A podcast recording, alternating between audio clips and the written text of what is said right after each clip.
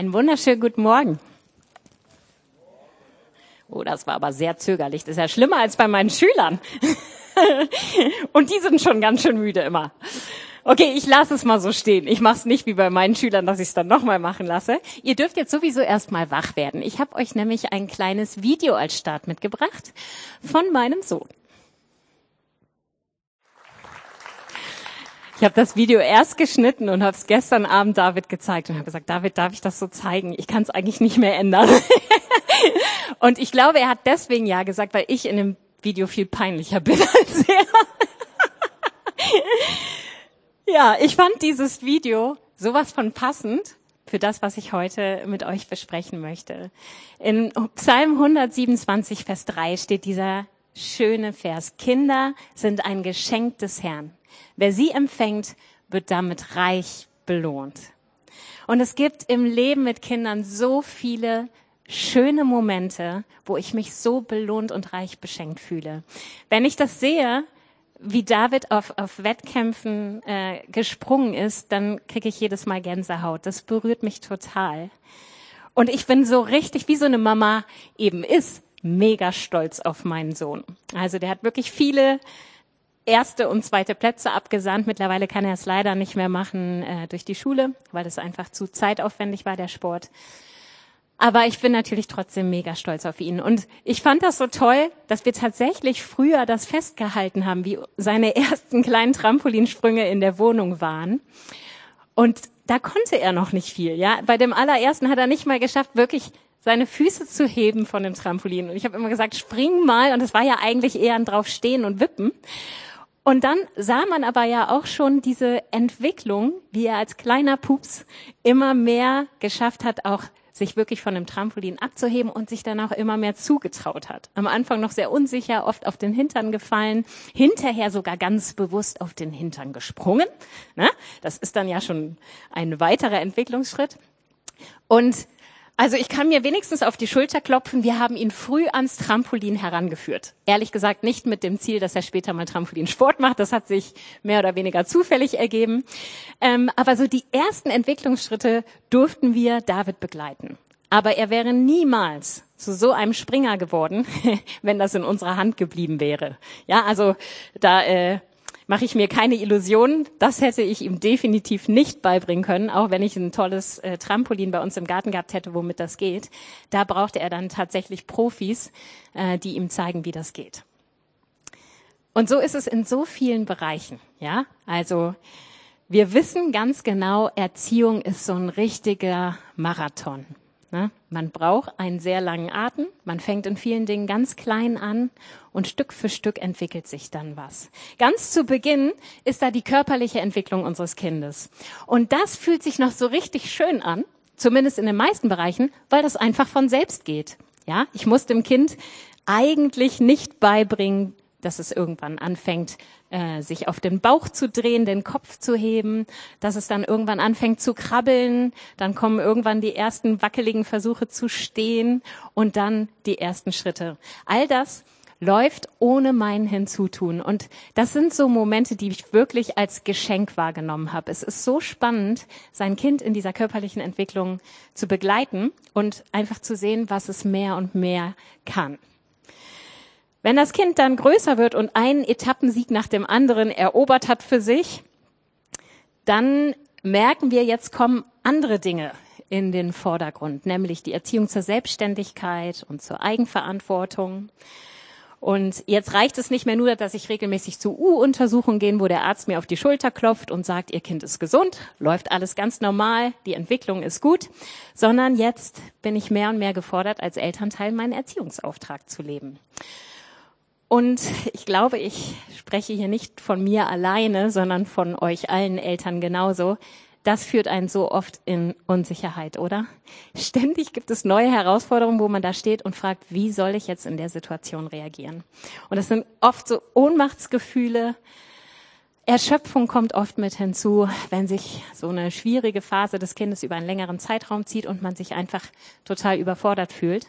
Aber das Tolle ist, dass wir in dem Bereich wirklich viele Hilfsmöglichkeiten haben in unserer Gesellschaft, in unserer Gemeinde. Es gibt zu nichts so viele Ratgeber wie zu Erziehung. Es gibt Seminare, man kann Austausch finden mit anderen Eltern, indem man fragt, ey, sag mal, macht dein Kind auch das und das? Wie reagierst du denn da? Das heißt, man hat trotz der Unsicherheit doch zumindest ziemlich viele Möglichkeiten, sich beraten zu lassen. Das hilft nicht immer, denn jedes Kind ist sehr individuell verschieden, aber trotzdem kriegt man immer wieder neue Ideen, die man zu Hause ausprobieren kann. Wenn das Kind jetzt noch älter wird, äh, dann rückt plötzlich ein anderer Herzenswunsch der Eltern in den Vordergrund. Und ich bin sicher, da rede ich nicht nur von mir. Wenn ich euch fragen würde, ihr Eltern, was ist das, was ihr euch am allermeisten für euer Kind wünscht? Ich bin sicher, dann würden fast alle oder sogar alle Eltern mir antworten, dass ihr Kind seinen Weg beständig und fest und authentisch mit Gott geht. Dass das Kind eine bewusste Entscheidung für Jesus trifft und dass daraus ein solider, echter, beständiger und auch gelebter Glaube erwächst. Und wisst ihr, wenn dieser Herzenswunsch plötzlich in einem groß wird, dann wächst plötzlich auch eine enorme Angst. Denn das ist wie so ein schwarzes Loch oder so ein blinder Fleck in der Erziehung, wo man vorher Ärzte hatte für die körperliche Entwicklung und Ratgeber für die ganzen Erziehungssachen. Da scheint auf dem Gebiet, wie wir Kinder in lebendigen Glauben führen, echt kaum was da zu sein. Interessanterweise reden wir als Eltern auch gar nicht so viel über dieses Thema, sondern viel mehr über Erziehungsfragen. Das heißt, wir erleben eine Hilflosigkeit und Unsicherheit, aber es gibt gar nichts, was dieses schwarze Loch stopft, so wie wir das in den anderen Bereichen von Erziehung so erleben. Und wisst ihr, diese Unsicherheit fühlt sich schlimm an, oder? Weil unser Herzenswunsch ist doch trotzdem riesengroß. Wir wollen, dass unsere Kinder ihren Weg mit Jesus gehen. Und jetzt greift ein, wie ich finde, ziemlich ungesunder Mechanismus unserer Gesellschaft. Uns Eltern wird nämlich schon seit Jahren von der Politik gesagt, dass wir nichts können. Ich weiß nicht, ob euch das auch so geht. Ich empfinde das genauso. Die Politik betont ständig, wenn ich mein Kind nicht möglichst früh außerhalb der Familie in die Hand von Profis gebe, dann ist mein Kind echt arm dran. Das zählt für Krippenbetreuung, Kindergärten, Ganztagsbetreuung, Ganztagsschulen, musikalische Früherziehung, Fremdspracherwerb und was ich da sonst noch alles aufzählen könnte. Und die dauerhafte Botschaft an die Eltern lautet immer, gebt euer Kind möglichst schnell in die Hände von Profis, weil es sonst nicht genug lernen kann. Vielleicht bin ich die Einzige, die das so empfindet, aber das löst bei mir immer so das Empfinden aus, wie soll ich dann genügen? Dann kann ich ja gar nicht genügen. Und wisst ihr, das war interessanterweise in diesem Glaubensding auch so. Ich habe letzte Woche schon erzählt in meiner Predigt, dass wenn Joe hier vorne zum Beispiel über Menschen finden Jesus gepredigt hat.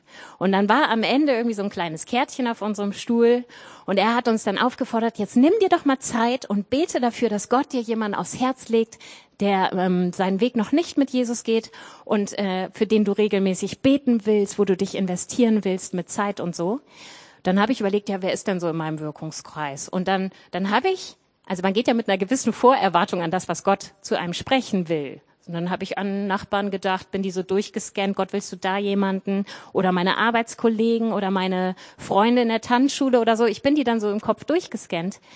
Wisst ihr, ich kam nicht mal auf den Gedanken, dass es meine Kinder sein könnten, die ja auch auf dem Weg mit Gott kommen sollten zu der Zeit, wo sie noch nicht ihr Leben Jesus gegeben haben. Das war in meinem Kopf gar nicht präsent. Und wisst ihr was? Es lag nicht daran, dass das nicht mein brennender Herzen, Herzenswunsch gewesen wäre, sondern weil ich gar nicht auf die Idee kam, dass die Teil meines Wirkungskreises sind. Denn die Gesellschaft sagt mir ja immer, nee, nee, nee, nee, lass das mal lieber Profis machen. Und genauso habe ich das auch im Geistlichen gesehen. Ich habe gedacht, boah, Gott sei Dank haben wir so eine gute Gemeinde mit so einer guten Kinder- und Jugendarbeit da bin ich ja fein raus. Also ich übertreibe jetzt ein bisschen, ne? Ich habe mir das ja nicht so bewusst gemacht, aber unbewusst war ich der Überzeugung, Gott sei Dank gibt es Gemeinde, denn ich habe meinen Kindern geistlich nicht genug zu geben. Und ich glaube, dass über die Jahrzehnte nicht nur unsere Gesellschaft einen Fehler macht, wenn sie den Eltern das so sagt, sondern ich glaube auch, dass wir als Gemeinde in so einen Fehler reingerutscht sind, indem wir Eltern auch in dem Gedanken im Prinzip unterstützen, dass wir in Programme investieren, gute Kinder, gute Jugendprogramme und ganz viel drumherum und letztendlich den Eltern ein Stück ihrer geistlichen Verantwortung für ihre, ihre Kinder abnehmen, ohne sie gleichzeitig zu ermutigen, alleine auch in ihre Kinder zu investieren. Jetzt versteht mich nicht falsch, ich predige jetzt hier nicht und sage am Ende der Predigt so, ab heute gibt es keine Kinder- und Jugendarbeit mehr. Nein, keine Angst, darauf will ich gar nicht hinaus.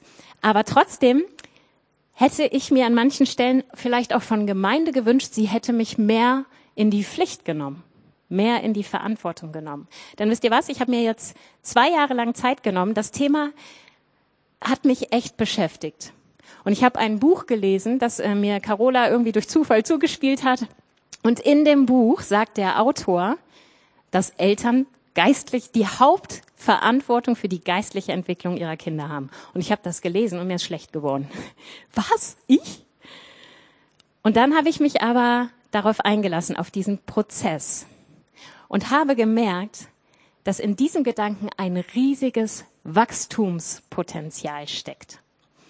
Jetzt brauche ich mal Chris und den Tisch und alles, was ich sonst noch habe. Genau, das ist ein Tisch. um den geht's gar nicht. Nein, es geht um zwei Schüsseln, die ich euch mitgebracht habe. So, und weil ich nicht weiß, ob ihr die da unten alle seht, hole ich die jetzt mal hier hoch. Also ich hole mal die erst. Seht ihr das? Das sind übrigens Holzpellets nicht abgezählt, aber sie sollen diese Zahl ergeben. Ja?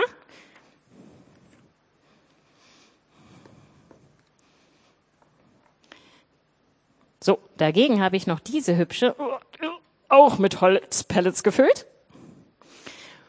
Und die ergeben, natürlich genauestens abgezählt, diese Zahl. Habe ich gestern den ganzen Nachmittag für verwendet. Ich verrate euch mal, was die erste Schüssel, also auf dieser Seite, bedeutet.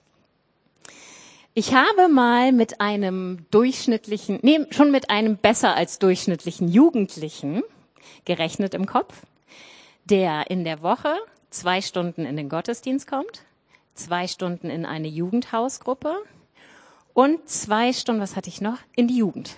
Genau, was sechs Stunden macht. Und wenn ich das mal als äh, Regel nehme sozusagen, jetzt muss ich mal auf Chris Schmierzettel gucken, wo er das aufgeschrieben hat. Er hat es mir nämlich ausgerechnet.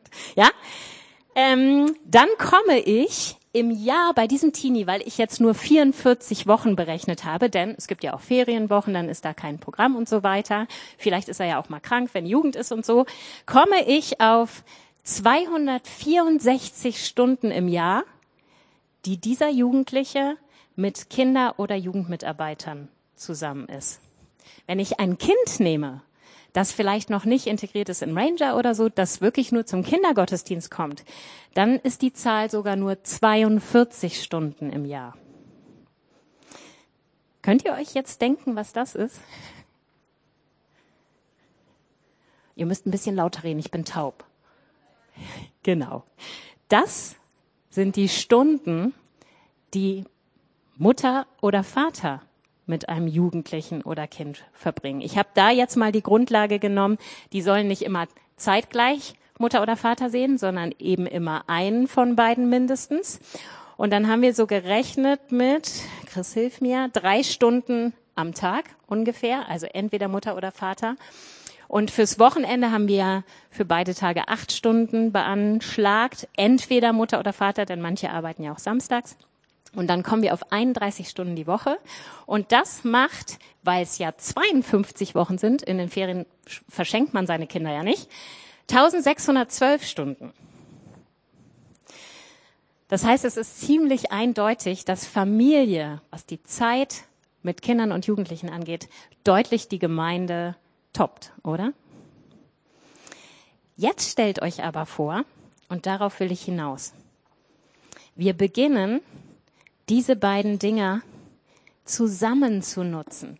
Kein entweder oder. Ja, ich will hier nicht dafür predigen, jetzt nehmt mal endlich eure Verantwortung in der Familie und ich muss mir da an die eigene Nase fassen. Denn äh, also Gemeinde soll das gar nicht machen. Genauso geht es hier nicht um ein Nebeneinander. Ihr werkelt ein bisschen rum und wir werkeln ein bisschen rum und dann hoffen wir, dass es passt. Sondern ich glaube, es steckt ein enormes Potenzial darin, dass Gott Gemeinde und Familie ganz neu miteinander verknüpft. Und auf diese Reise möchte ich euch einmal mitnehmen. Lasst uns doch mal unser bisheriges Verständnis ein bisschen auf den Prüfstand stellen und mal gucken, was die Bibel sagt. Es gibt ähm, drei Bibelstellen, die sehr intensiv über die Verantwortung der Eltern für ihre Kinder, was das geistliche Wachstum angeht, ähm, beschreiben. Nämlich einmal 5. Mose 6, dann der Psalm 78 und Josua 24, Vers 14 bis 16. Ich möchte euch wirklich nahelegen als Eltern, schreibt euch diese Bibelstellen doch einmal auf, denn ich werde nicht auf alles eingehen können. Es lohnt sich, sich damit wirklich mal zu befassen. Wenn wir uns wirklich auf diesen Gedankenumschwung mal einlassen wollen, dann glaube ich, müssen wir uns einfach mit der Bibel neu konfrontieren. Ich möchte mit euch ein bisschen einsteigen in 5. Mose 6.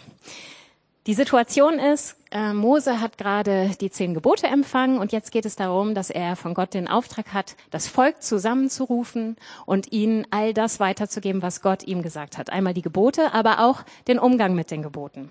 Und die Situation ist ganz spannend, denn Mose betont in diesem äh, Kapitel, ich glaube zwei oder dreimal, dass sie ja jetzt aus der Wüstenzeit also einer Zeit des Mangels und der Abhängigkeit von Gott, in einen ganz neuen Zustand kommen, nämlich des Überflusses, ja, wo Reichtum ist. Und Mose betont, dass es jetzt unabdingbar wichtig ist, dass sie Gott nicht vergessen. Wir schauen mal in 5. Mose 6, Vers 10 bis 12.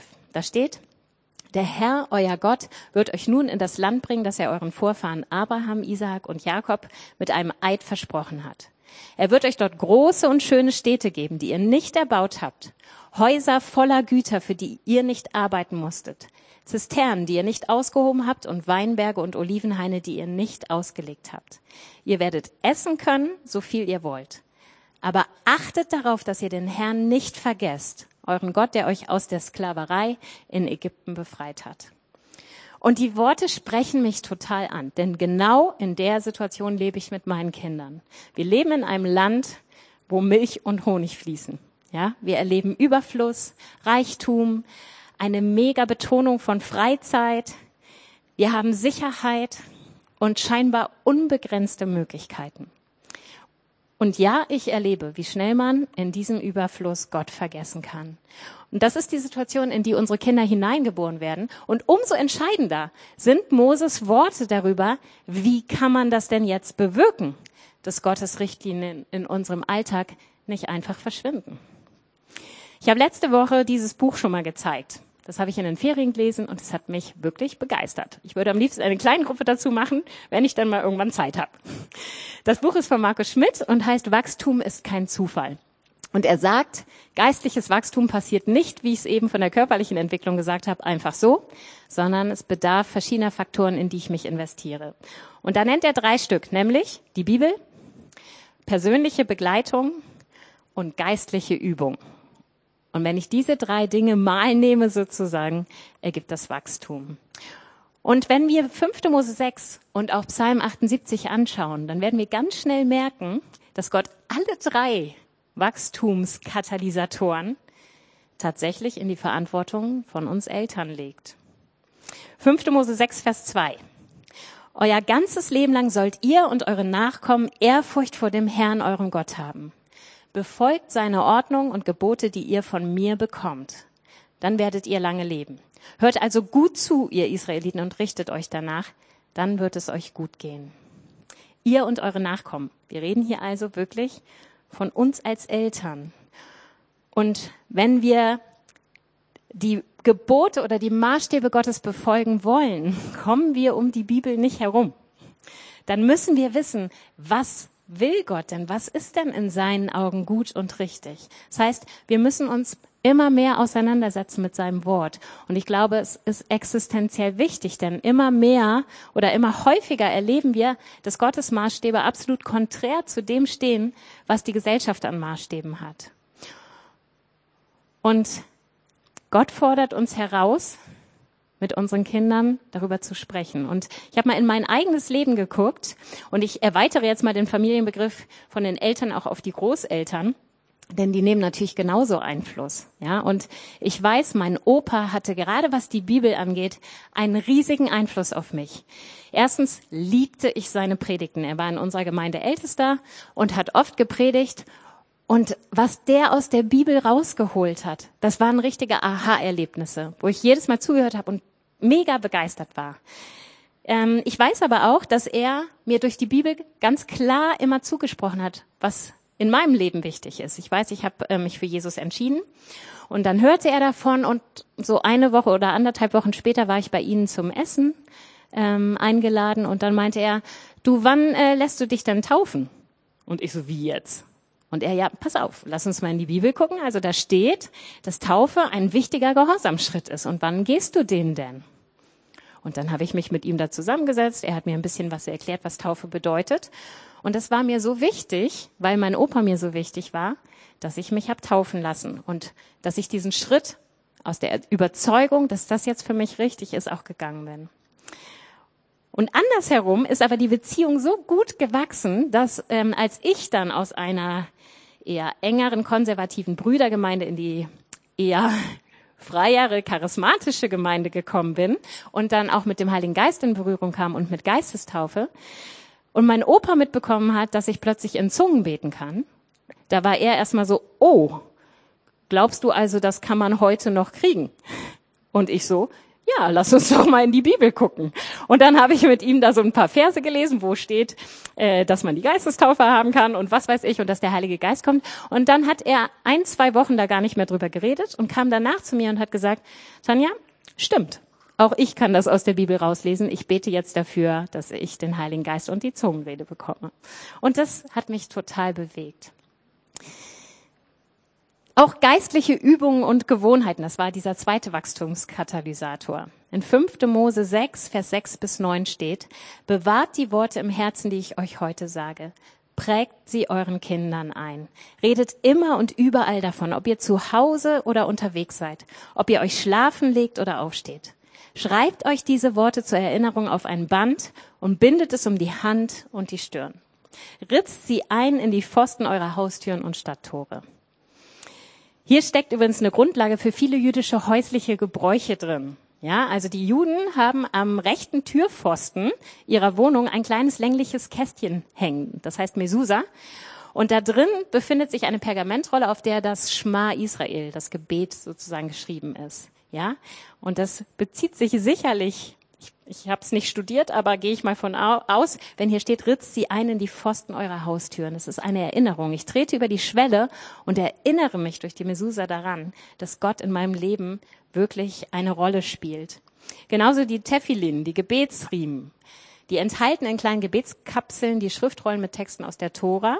Und sie sind interessanterweise genau an Hand und Stirn angebracht, so wie es hier auch steht, ja. Ähm, das heißt, die Juden haben viele Möglichkeiten gefunden, Dinge in ihren Alltag zur Erinnerungshilfe zu machen. Genauso wie die jüdischen Feste, das Passafest. Und da spielen Familien und Kinder eine entscheidende Rolle. Ja, es sind Familienfeste, wo jeder auch seine klare Rolle hat. Und Kinder haben darin einen festen Ablauf, wo sie wichtig werden. Sie müssen bestimmte Fragen stellen, auf die dann der Vater antwortet. Genauso auch beim Sabbat.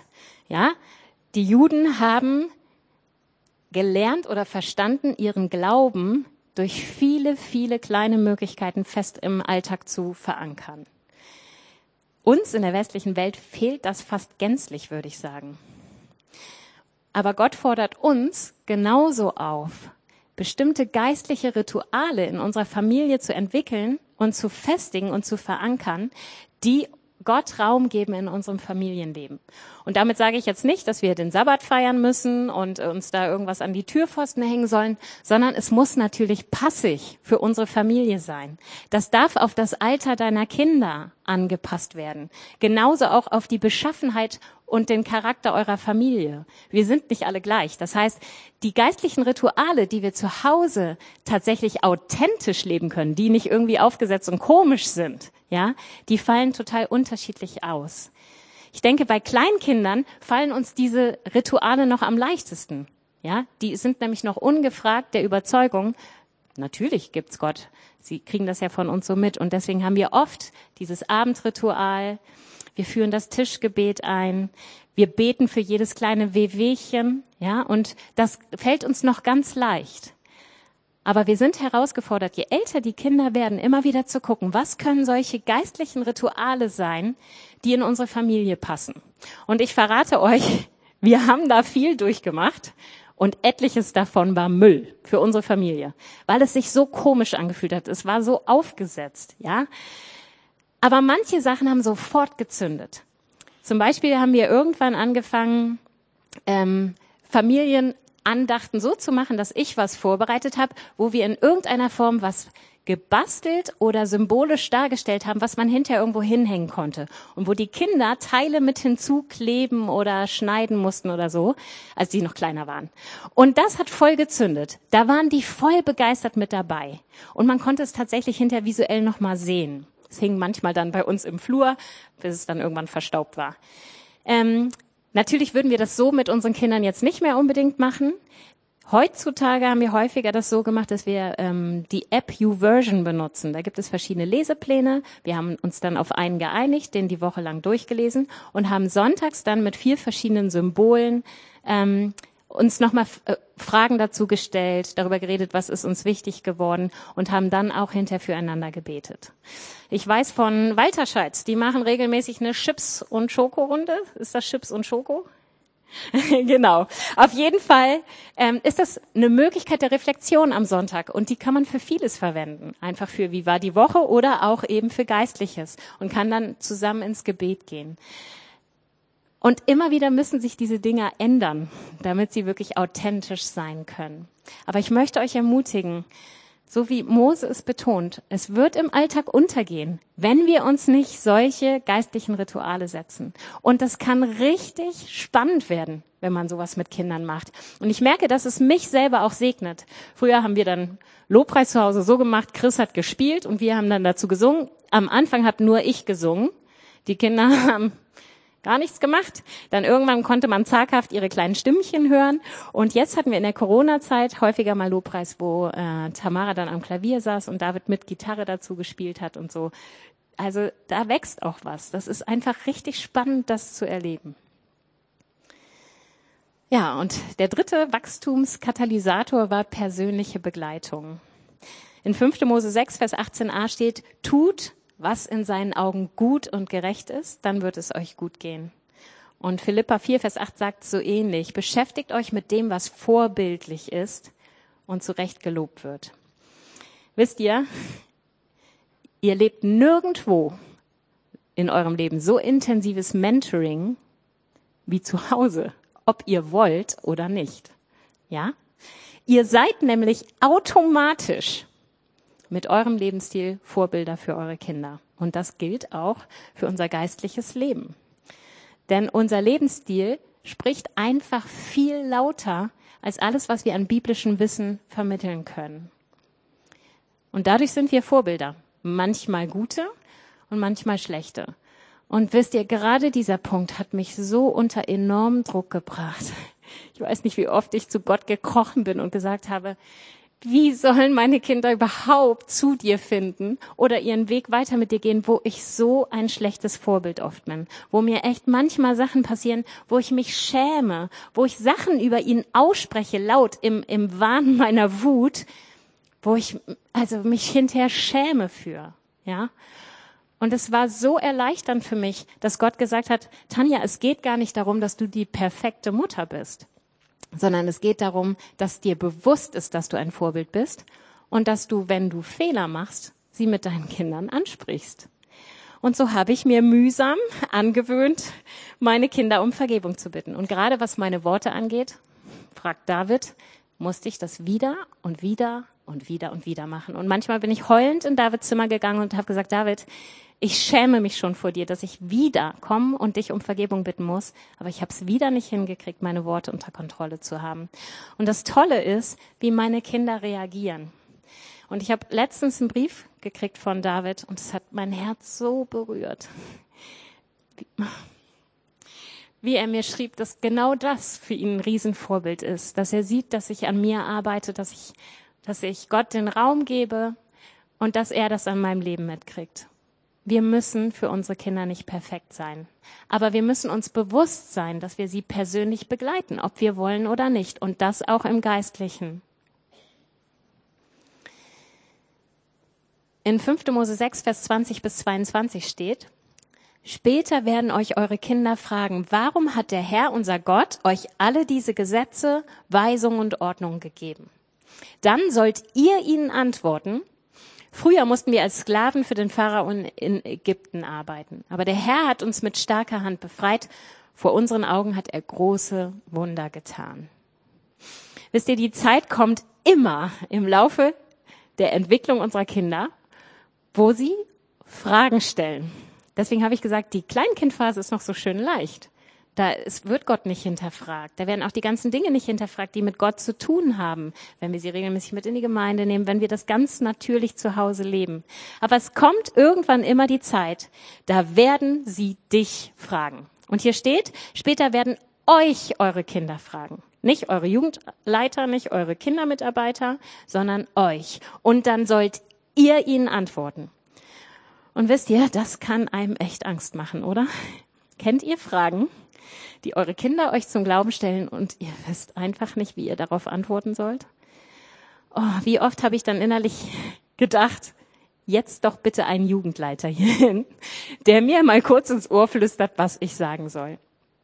Aber ich glaube, es ist ein Fehler, wenn wir uns, das kann man natürlich auch mal machen, ja, aber wenn wir das immer machen, dann ist das schade, denn unsere Kinder wollen von uns Antworten haben. Wir sind ihnen nämlich wichtig. Ja, wir sind Einflussnehmer in ihrem Leben. Und Gott wünscht sich, glaube ich, auch, dass wir unseren Kindern antworten können. Und diese Antwort kann auch sein, du, pff, das weiß ich auch nicht. Das ist echt auch eine Frage, die ich an Gott habe. Vielleicht machen wir das mal zum Thema in unserer Familie. Lasst uns doch mal zusammen überlegen, was können bestimmte Bibelstellen bedeuten oder so. Und dann kann man immer noch einen Pastor am nächsten Sonntag fragen und das dann mit hineinfließen lassen. Aber lasst es uns nicht unwirsch immer einfach wegschieben oder unsicher, es ist ja oft nicht unwirsch, sondern eher unsicher, sondern lasst uns versuchen, in unserer eigenen Familie über solche Dinge zu sprechen. Und genauso steht hier, und sie sollen ihnen antworten, vor unseren Augen hat Gott große Wunder getan. Und ich glaube, das ist was richtig Leichtes. Erzählen wir unseren Kindern, was Gott in unserem Leben tut? Wie einfach ist das doch, dass wir von Wundern erzählen, von dem, was wir mit Gott erleben, was ganz real einfach zeigt, Gott ist in meinem Leben. Und das berührt Kinder. Und das ermutigt sie auch, in bestimmten Situationen auch zu Gott zu kommen, weil sie erlebt haben, Mensch, Mama und Papa haben da wirklich ein Wunder erlebt. Und genauso berührt es mich, von Wundern meiner Kinder zu, äh, zu hören. Manchmal sitzen wir am Mittagstisch und Tamara oder David erzählen was und ich staune, weil es einfach wirklich krass war, wie Gott da eingegriffen hat.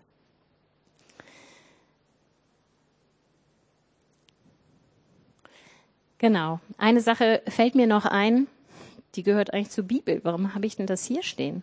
Da war ich wohl in geistiger Umnachtung. Aber ich sage es euch trotzdem.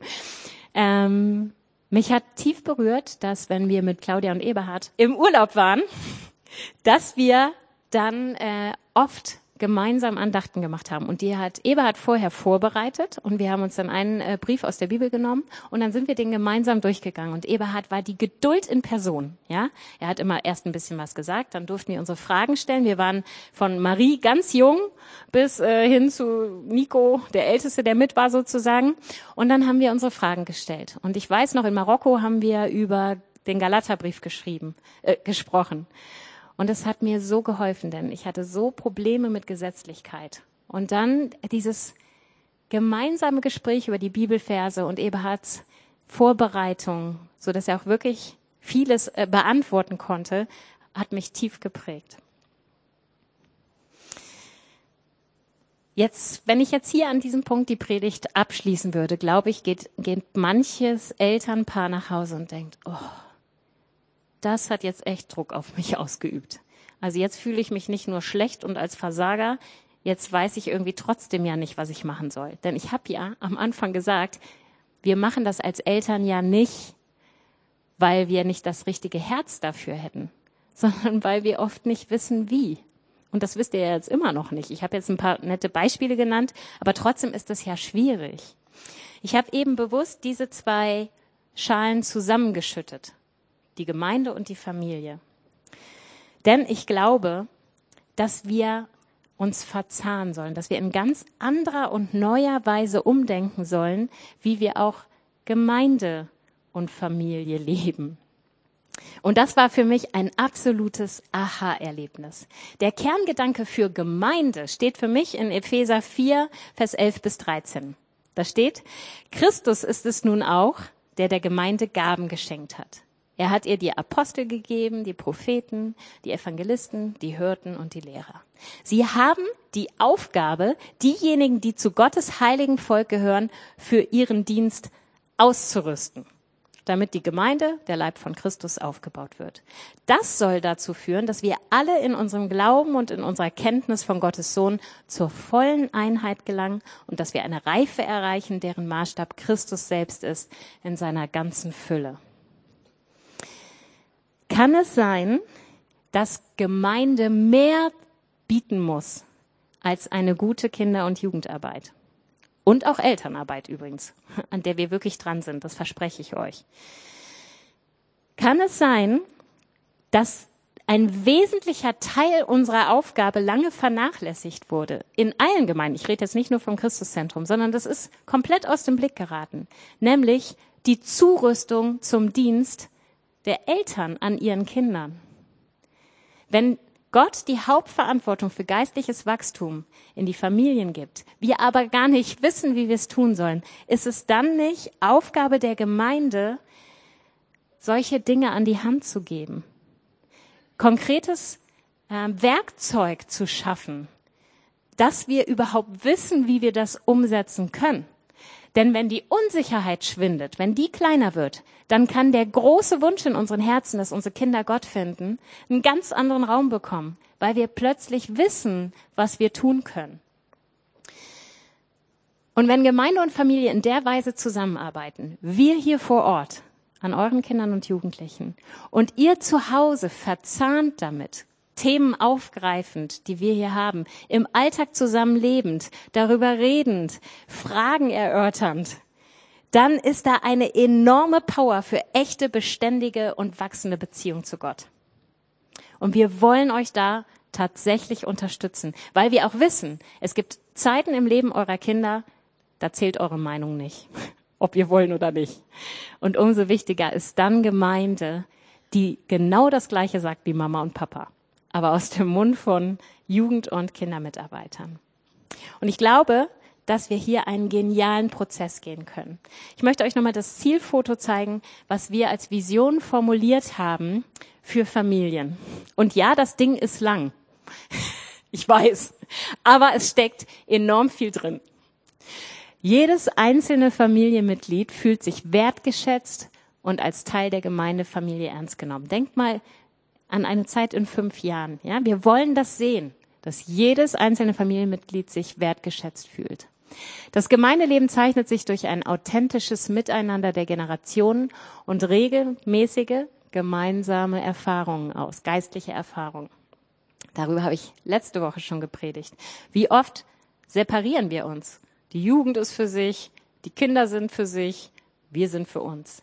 Genauso befruchtend ist es, wenn wir gemeinsame geistliche Erfahrungen machen. Und das hat mir der Familiengottesdienst gezeigt. Der begann aus einer Not heraus, aber definitiv war das nicht Gottes Plan B, sondern das war ein, ein wesentlicher Plan Gottes, der zu A gehört, weil er nämlich genau das gefördert hat. Gemeinsames geistliches Erleben, was total befruchtend ist. Eltern stehen in der geistlichen Verantwortung für ihre Kinder und werden von der Gemeinde dafür zugerüstet. Sie leben ihren Glauben authentisch und praktisch im Familienalltag und setzen dort sowohl erzieherisch als auch geistlich gute Gewohnheiten und Rituale um. Das ist diese Verzahnung. Wir rüsten zu und dann können wir zu Hause umsetzen. Und ich predige mir das genauso. Ja, ich sage euch das ganz ehrlich. Also wir sind da noch lange nicht da, wo ich eigentlich sein möchte. Ehepartner, Eltern und Kinder in jeder Altersstufe werden durch leidenschaftliche Mitarbeiter der Gemeinde begleitet. Und wisst ihr was? Da kann ich schon mal ein dickes Ausrufezeichen hintersetzen. Wir hatten gestern ja diesen Tag, dieses Gesamtleitertreffen von den Mitarbeitern aus dem Ranger-Bereich, Jugendbereich und Kinderbereich. Und zusätzlich haben sich im Laufe des Corona-Jahres viele gemeldet, dass sie Interesse am Kinderkirchendienst hätten.